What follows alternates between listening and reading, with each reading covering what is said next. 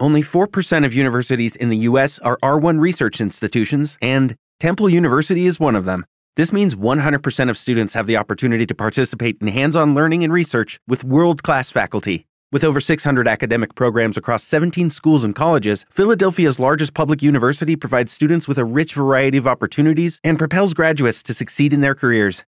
Temple University. Schedule a campus tour today at admissions.temple.edu/visit.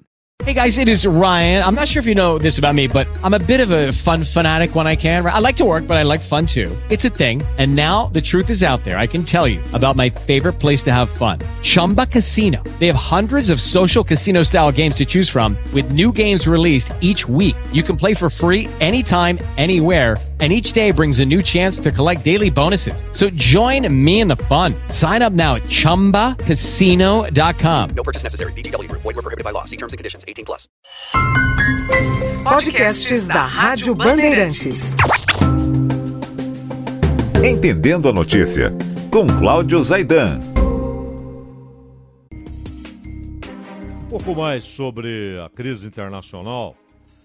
E hoje nós tivemos dois anúncios, um feito em Donbass, onde a autoproclamada República Popular de Donbass, e a outra em Lugansk, ou Luhansk, como queiram, né? Aliás, essa diferença de pronúncia é um retrato do problema, porque os russos, inclusive a população local, que é majoritariamente russa ou de origem russa, eles chamam a região de Lugansk. E os ucranianos chamam de Luhansk. Parece uma coisa menor, na questão de pronúncia, né? Luhansk, Lugansk. Mas não. É... Isso tem isso, isso tem a ver com a origem do problema. Mas essas duas regiões anunciaram que os líderes militares desses grupos separatistas estão pedindo uh, alguns apelos que são até fortes a ponto de, de um líder militar implorar para que a população deixasse a região e fosse para a Rússia. Ultrapassasse a fronteira, cruzasse a fronteira, fosse para a Rússia, porque, segundo eles, o exército ucraniano na região está em posição de ataque formações de ataque, é claro, qualquer pessoa com experiência militar sabe a diferença entre um exército estacionado, apenas defendendo posições ou em situação de observação, e um exército em posição de ataque. As formações são bem diferentes, a maneira como os batalhões são divididos e o tipo de armamento que é colocado à frente desses batalhões. Então, eles disseram que os soldados ucranianos estavam em posição de ataque para uma ação contra Donbass e contra Lugansk ou Luhansk. E ali, ali não é apenas e nem principalmente consequência daquilo que o Stalin fez lá atrás, na época da União Soviética, quando ele provocou uh, deslocamentos gigantescos de populações. Né? Inclusive no país que fazia era uma das repúblicas soviéticas, né? Deixou de ser país ali, deixou de ter independência, mas era uma das repúblicas soviéticas, mas o lugar, o país onde nasceu, hoje é um país independente, onde nasceu Stalin, a Geórgia. Muitos russos foram mandados para a Geórgia, muitos georgianos foram deslocados para outras regiões. Isso aconteceu também na Ucrânia. Mas ali não é só isso. Quando você olha, por exemplo, a cidade, não a, não a região, a Blast, né, como eles dizem lá, não a região de Lugansk ou Luhansk, mas a cidade, que é capital da região, você vai encontrar aquele berço comum de Ucrânia e Rússia, que teve Kiev como sua primeira grande cidade, mas já na região de, de, de Lugansk ou Luhansk, você vai encontrar a, a forte presença dessa cultura comum. E aí o tempo, a história, as guerras, os governos, os movimentos das sociedades foram estabelecendo duas sociedades distintas até que houvesse dois países, né, Rússia e Ucrânia. mas há um berço comum, ali dos eslavos, né? E do povo, a primeira vez que é usada a expressão Rus, ela se dá exatamente há cerca de mil anos, hein? É tempo, é tempo. Há cerca de mil anos, quando essa expressão é usada formal e legalmente, ela está em documentos. E sempre houve ali uma certa tensão. Quando era tudo União Soviética, pelo menos na política oficial não havia qualquer tensão. Embora houvesse as tensões internas, muitas vezes silenciosas, afinal, havia ali um Estado totalitário, uma ditadura. Então, dissidências, descontentamentos, questionamentos poderiam levar a punições pesadas, até a morte, até o fuzilamento. E também a história tratou de estabelecer ressentimentos. É, coisa bem recente, estamos falando de uma história de mil anos, né? Coisa muito recente, agora, século XX, quando uh, o Stalin faz uma coletivização forçada de propriedades rurais na, na Ucrânia. A Ucrânia tem algumas regiões que são fertilíssimas. Incrível, né? Já falamos disso aqui. É a terra negra, terra preta, uma fertilidade tremenda. Né? Muitas vezes sem necessidade de usar fertilizante qualquer. Não há necessidade. A terra tem uma fertilidade natural extraordinária. No Brasil, alguns pedaços de terra assim, no Paraná, né? E é uma terra mais rica do que a terra roxa, por exemplo. A terra preta é riquíssima. E a Ucrânia tem alguns lugares assim. E o Stalin não apenas coletivizou a força, como determinou a apreensão de alimentos que deveriam ser espalhados ali pela União Soviética e também para alimentação de tropas. Né? E não era um, período de guerra, isso foi final dos anos 20, início dos anos 30. E muitos ucranianos morreram de fome numa região fertilíssima. Num lugar onde não é muito problema você obter comida da terra. E muitos ucranianos resistiram e morreram fuzilados, executados pelo Estado. Isso provocou ressentimentos. Tanto que alguns ucranianos se iludiram quando a Alemanha invadiu, achando que ali haveria uma libertação do jugo soviético. Só que era uma coisa muito pior. Não? Era o jugo nazista. Aliás, a gente fala do Holocausto, ah, naqueles fornos de gás, mas naqueles fornos crematórios, naqueles, naquelas execuções com sufocamento, a gás. Mas na Ucrânia, por exemplo, milhares de judeus foram executados. Né? Foi o holocausto à bala no leste europeu e também na Ucrânia. Não só na Ucrânia, mas principalmente na Ucrânia. Os nazistas fizeram atrocidades em terreno ucraniano. E aí, a União Soviética foi determinante para a derrota de Hitler. Isso é claro. É? Então, o, de certa forma, isso diminuiu aqueles ressentimentos. Depois, quando Stalin morre, a Ucrânia recebe de presente do Khrushchev a Crimeia. Mas sempre houve, enquanto União Soviética, havia um estatuto jurídico comum, uma única capital, etc. Porém, havia ressentimentos históricos, diferenças históricas, até religiosas. E, claro, a ideia do povo ucraniano de ser dono do próprio nariz, sem estar sob julgo de russos ou de alemães. Esse é um ponto. O outro ponto é que aquela região específica no leste da Ucrânia, ela é formada majoritariamente por russos ou descendentes de russos. Eu falava aqui de Lugansk, Luhansk, porque os russos falam Lugansk. E nas escolas daquela região, eles ensinavam Lugansk. Isso é apenas um exemplo. Né? Ou seja, ensinavam o idioma russo.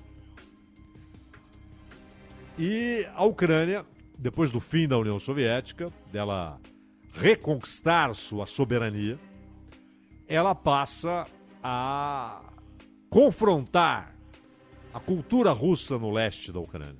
O idioma, os costumes e a ideia de que essa população no leste estava emocionalmente muito mais ligada à Rússia do que à Ucrânia. Então houve uma repressão. E em 94, 1994, aconteceu um referendo.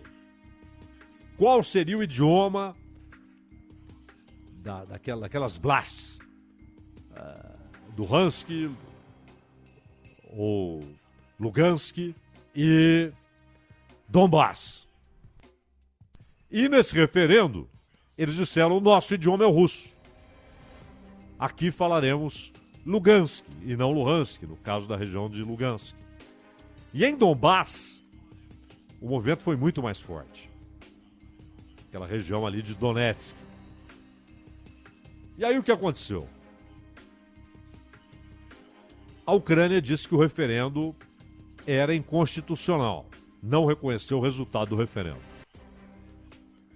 Qual a consequência disso? Isso acontece até em países democráticos.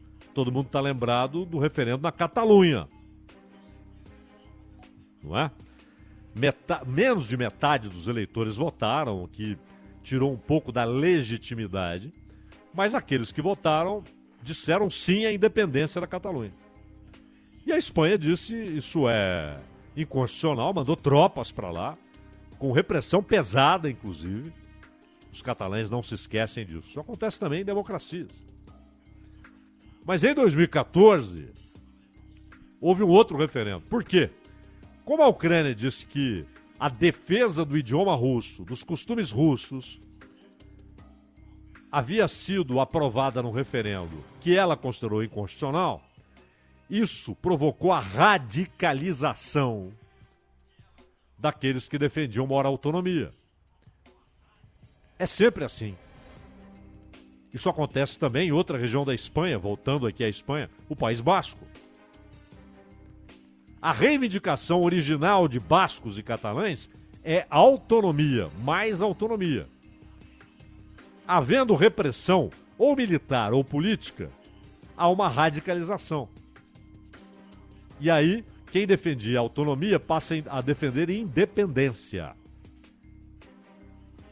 Lembremos-nos do que aconteceu no País Basco com a formação de uma guerrilha, o ETA, Pátria Basca e Liberdade. Né? E no caso da, da, da Ucrânia, rapidamente a defesa da autonomia foi dando lugar à defesa da independência. E em 2014 é um outro referendo. Esse radical, pela independência. E a independência ganhou, a maioria da população votou pela independência.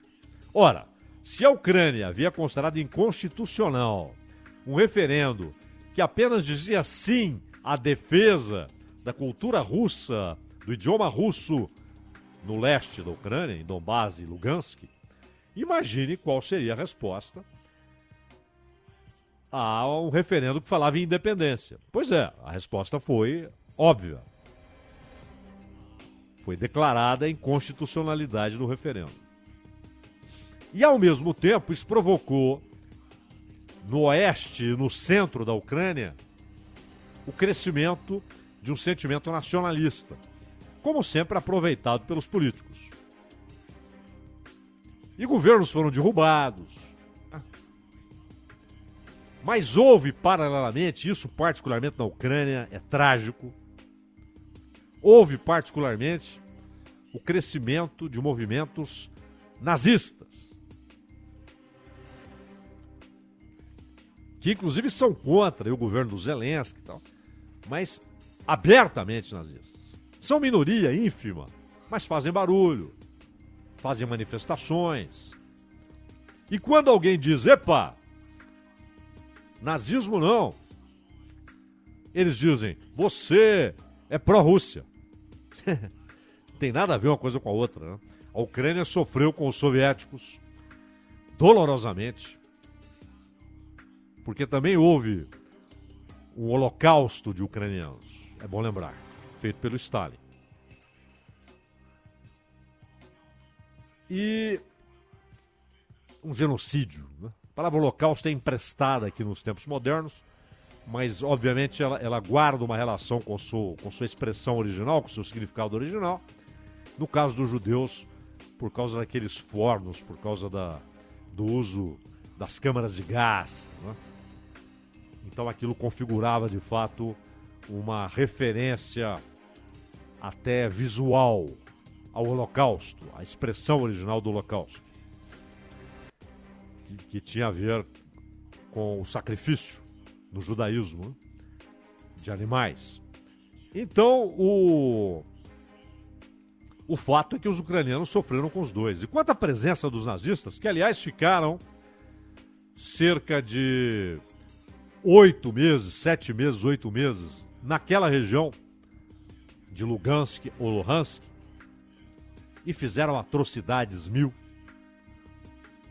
E também na parte ocidental, aliás, em Kiev. Quem, quem não conhece a história de uma partida de futebol, procure conhecer. Tem até um filme, se não me engano, em português é O Jogo da Morte. Eu acho que é isso. O Ronald talvez se lembre do nome. É, o Dinamo Kiev, hoje é Dinamo Kiev, na época era um outro nome. O Dinamo Kiev tem uma história de resistência ao nazismo que é formidável. E o jogo da morte foi um jogo. Partida da morte, Saidan. Partida da morte. Isso. Os oficiais é, da, da, da, Força Aérea Alemã e também da SS, então, que estavam na Ucrânia, eles tinham um time de futebol e eles achavam que o time deles era muito bom. E havia um time muito bom na cidade. Na época o nome não era Dinamo Kiev. E eles desafiaram o time ucraniano para um jogo, só que estabeleceram a seguinte regra: ou nós ganhamos, ou vocês morrem. No intervalo do jogo, isso foi repetido. Ou nós ganhamos, ou vocês morrem.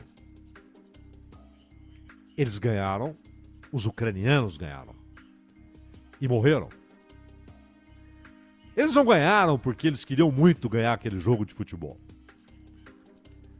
Mas porque era naquele momento a mais formidável maneira de expressar resistência, altivez, um sonoro não ao domínio nazista. Foram mortos, foram executados, mas ganharam o jogo dos alemães.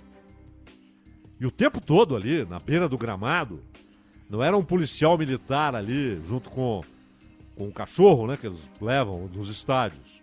Eram soldados alemães com pastores, né, com cachorros ali, prontos para obedecer uma ordem de ataque. A pressão era contínua. E a frase repetida: ou os alemães vencem, ou vocês morrem. Ou os alemães vencem, ou vocês morrem. Os ucranianos venceram e morreram.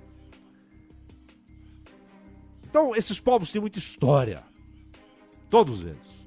Os russos, os ucranianos, os alemães, que também sofreram e por isso hoje dizem não a qualquer propaganda nazista.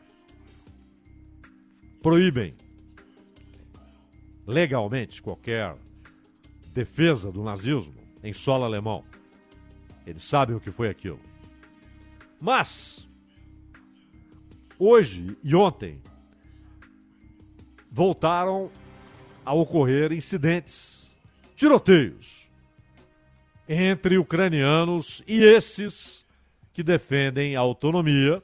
Eles não falam o tempo todo em independência, falam ainda em autonomia. E autonomia foi a palavra-chave do acordo de Minsk. Rússia e Ucrânia fizeram esse acordo em Minsk. Ucrânia concordou em respeitar e garantir autonomia para essas duas regiões no leste do país.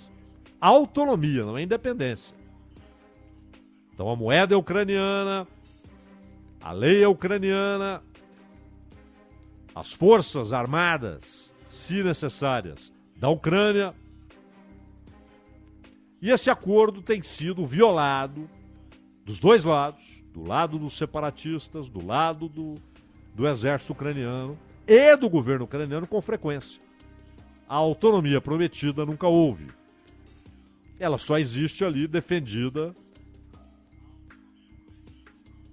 pelas forças, obviamente armadas pela Rússia, isso é óbvio, que defendem aquela região. O Ocidente, histérico nos últimos dias. E por que o Ocidente? Quando na verdade a fonte disso é Washington, é a Casa Branca. Porque a imprensa ocidental reproduz com uma falta de senso crítico tudo o que é dito nos principais veículos dos Estados Unidos. Inclusive aqui no Brasil, aliás, muito aqui no Brasil. Aqui andam copiando até expressões. Né? Elaboração de texto. Você vê textos elaborados que são a cópia da maneira como os textos são construídos numa tradição americana, não tem nada a ver. E não precisamos disso. Não precisamos disso. A história da imprensa brasileira é recheada de textos formidáveis. Incluindo gênios como Nelson Rodrigues. O Brasil não tem de copiar estilo. A imprensa brasileira não tem de copiar estilo. O pior é quando começa a copiar o estilo e a posição, não é a informação, porque isso não é informação, a posição da imprensa americana predominante a respeito de alguns assuntos. Aí no Twitter do Washington Post, do New York Times. Se preferirem, é só colocar lá no, na internet, né, no, pode procurar pelo Google, New York Times, entra lá, tem coisas que, que são abertas à leitura sem pagamento, outras coisas não. A CBS, NBC, CNN, histericamente dizendo que tudo que vem da inteligência americana é incontestável. E aí ontem, Ronald, Ana, um importantíssimo ex-agente do Serviço Secreto Britânico, ele disse o seguinte: olha, eu conheço todos eles. Da CIA, do FBI, da inteligência militar, né? que é a parte, claro, a CIA, a inteligência civil.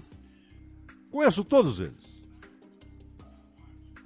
E eles são hoje as fontes do New York Times, do Washington Post, da CNN. São as fontes. E tudo que eles querem que seja publicado é publicado. E os aposentados da CIA, do FBI, hoje têm emprego fácil na televisão americana. São consultores da CNN americana, da NBC, são consultores. E eles levam, eles são fiéis às posições da inteligência. Eles levam isso como informação e analisam sempre do ponto de vista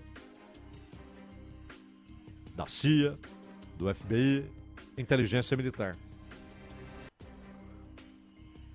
Então, esse povo todo começou a gritar e dar-lhe reprodução no Ocidente, inclusive no Brasil. Esses incidentes no leste da Ucrânia, eles formam um ardil russo para a invasão. Vai invadir, a Rússia vai invadir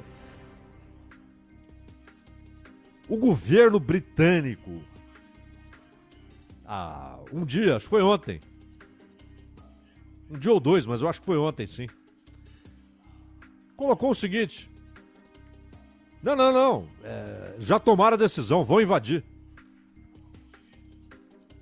E esse ex-agente da, da inteligência britânica. Ele falou: conheço todos eles. Sei o que move essa gente. Então, os ucranianos, por sua vez, dizem o seguinte: a Rússia está usando a tensão no leste para ter uma desculpa para a invasão.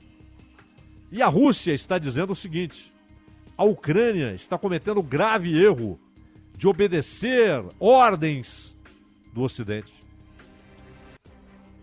E está tentando provocar uma, uma situação irreversível de confronto. Só que o senhor Joe Biden, ele está dizendo que nenhum soldado americano entrará na Ucrânia.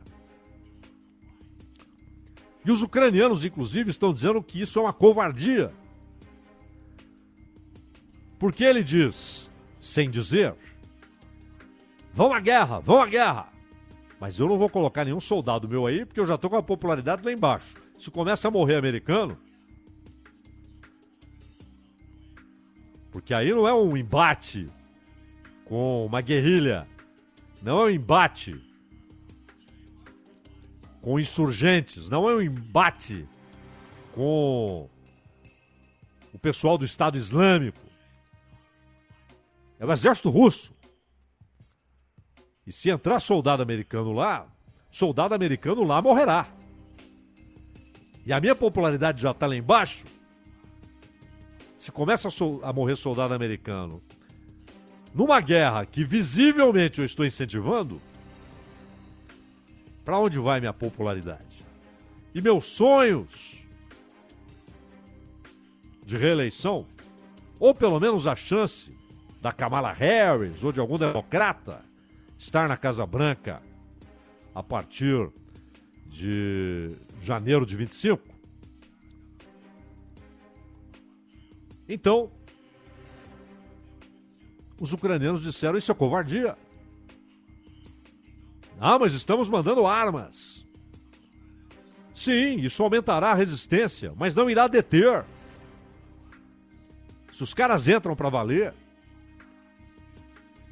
vindo da Crimeia, da Bielorrússia e do oeste da Rússia, leste da Ucrânia, não há como deter. Eles vão parar em Kiev.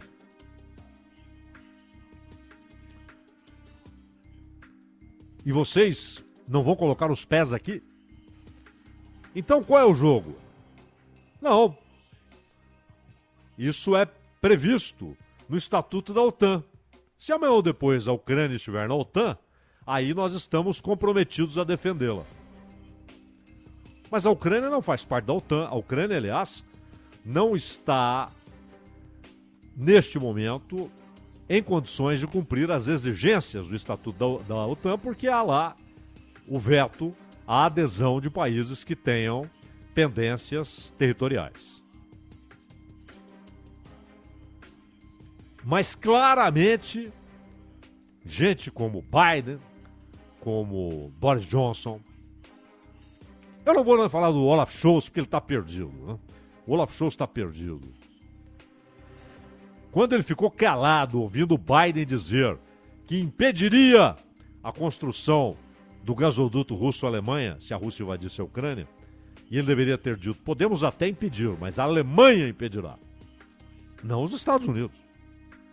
A Alemanha pode tomar essa decisão soberana. Os Estados Unidos não. A Alemanha não é um protetorado americano, é um país soberano. As tropas americanas que estão na Alemanha estão lá por acordos internacionais, inclusive no âmbito da OTAN. Não é uma ocupação. E, mas o Biden e Johnson querem sim a Ucrânia na OTAN. Não pela Ucrânia. E não estão preocupados com os ucranianos, que são as grandes vítimas dessa situação. Mais do que os russos, mais do que os ocidentais, são os ucranianos. Eles estão lá, no terreno onde pode haver um grande combate, uma grande guerra. Então, o que diz o Biden? Não vou colocar soldados. A preocupação não é com os ucranianos. A preocupação é com a ideia de ter tropas e armas da OTAN, e principalmente dos Estados Unidos, é óbvio, na Ucrânia, na fronteira com a Rússia. O acordo verbal implícito já foi quebrado com a presença da OTAN na Estônia, Lituânia, Letônia, com os mísseis colocados na Polônia. Então, só que a Ucrânia é, é algo à parte, inclusive no imaginário russo e na política russa e nas relações internacionais russas. Então, o que vai fazer o Putin? Amanhã, Vladimir Putin vai acompanhar pessoalmente exercícios militares, mas aí não é de tanque, não é de fuzil, não é de infantaria, é de arsenal nuclear. Isso é comum. Estados Unidos, China, Rússia, França, Reino Unido, Índia, Paquistão. Quem tem arma nuclear faz esses exercícios, principalmente, claro, Rússia e Estados Unidos, que são as superpotências nucleares. Isso é comum, acontece rotineiramente, mas qual é a novidade? Putin vai acompanhar. Por que, que ele vai? Para virar notícia. E por que ele quer que vire notícia? Porque ele está dizendo: nosso problema não é com os ucranianos, nosso problema é com a OTAN.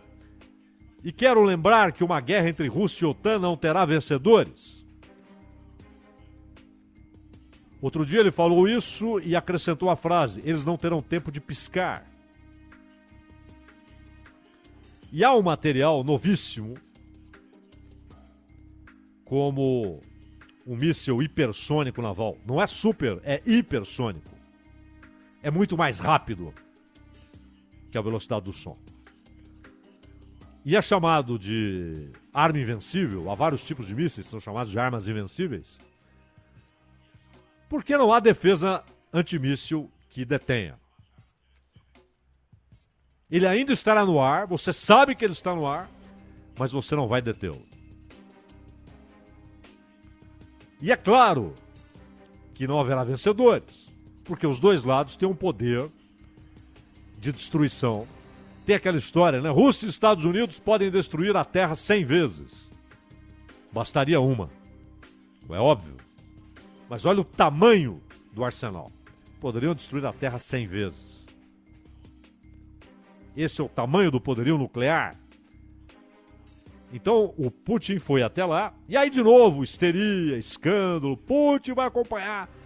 Esses exercícios são rotineiros. E os Estados Unidos também fazem, é óbvio. Não é só simulador. Eles têm de ver mobilização, rapidez e capacidade de resposta, eficiência de resposta em caso de um ataque a presença do Putin, ele quis ir para que virasse notícia. Por isso estamos falando aqui. E por que ele quis que virasse notícia? Para mandar o recado. Olha, no limite, se entendermos que a derrota é inevitável, nós temos a resposta decisiva. Vocês também têm, mas nós também temos. Não se esqueçam. E ao mesmo tempo anunciou a retirada, mais uma, um deslocamento de tanques e soldados que estão na Crimeia. A Rússia pode dar meia volta e invadir? Pode. Tudo que o Putin disser é para assinar embaixo? Não. Mas é muito perigoso que os Estados Unidos usem a Ucrânia para seus objetivos, que não são, ao fim, a defesa do povo ucraniano. Podcasts da Rádio Bandeirantes. Hey guys, it is Ryan. I'm not sure if you know this about me, but I'm a bit of a fun fanatic when I can. I like to work, but I like fun too. It's a thing. And now the truth is out there. I can tell you about my favorite place to have fun Chumba Casino. They have hundreds of social casino style games to choose from, with new games released each week. You can play for free anytime, anywhere And each day brings a new chance to collect daily bonuses. So join me in the fun. Sign up now at chumbacasino.com. No purchase necessary. Group. Void were prohibited by law. See terms and conditions. 18 plus.